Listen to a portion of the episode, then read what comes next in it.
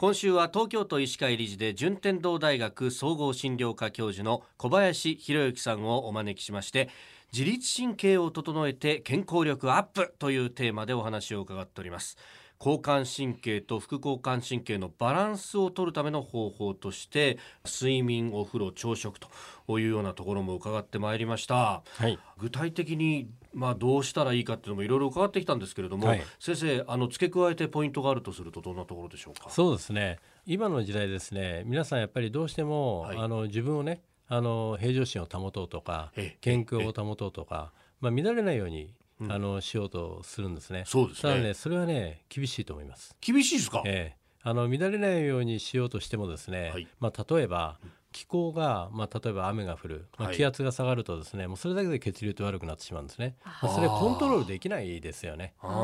らもう人は乱れるもんだと思った方がいいですねなるほど。だから乱れてるものをどうやってやって、はい、あの元に戻していくかっていうことを考えていった方がいいと思います。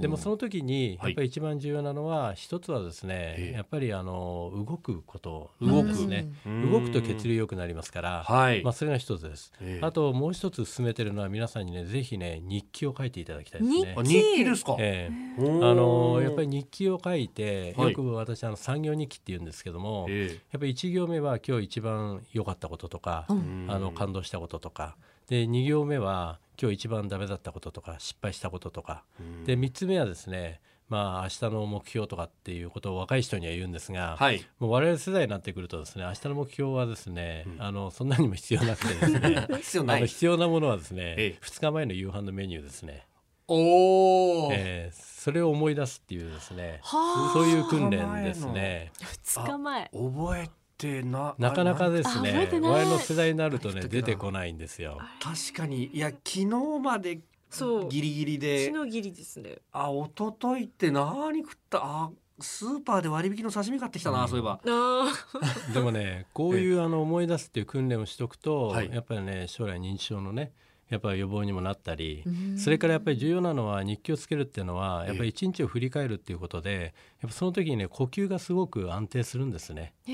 自然とですか自然と安定します。でやっぱり手を動かす。そういうことも重要ですし、はい、あのやっぱそういうことによって、まあ、今週1週間ですねお話してきたような自律神経にとって一番重要なのは呼吸なんで、まあ、それをねあの意識づける。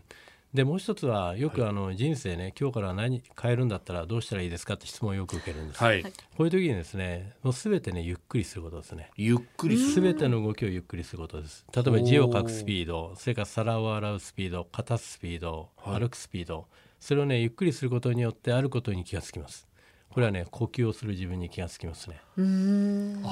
ーだからゆっくり動いてて失敗することはないんです、はい、やっぱり皆さんパッと動いた時にあのつまずいたりいろんなことが起きますんでね、はい、やっぱりゆっくり動いてると呼吸するんで血流が良くなって全てものが見えてくるんですね。で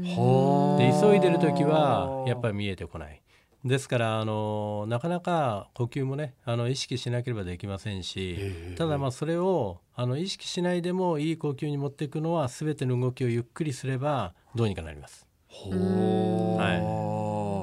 じゃあ放送のこの声というか喋りもゆっくりした方があの多分ですね、はい、あのリスナーの方たちも自律神経って伝染しますんでね、えー、あのこっちが焦ってる時はやっぱり向こうも聞き取りにくくなりますし、はい、こっちが安定してると、やっぱりリスナーの方も聞き取りやすいってのあると思いますね。なるほど、は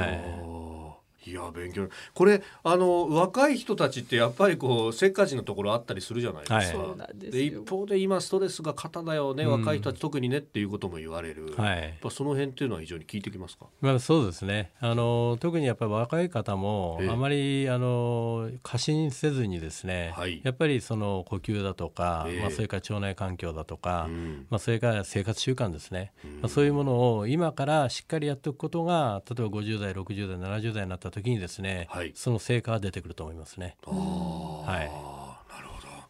えー、今週は順天堂大学総合診療科教授小林博之さんに自律神経を整えて健康力アップというお話を伺いました。先生一週間どうもありがとうございました。ありがとうございました。ありがとうございました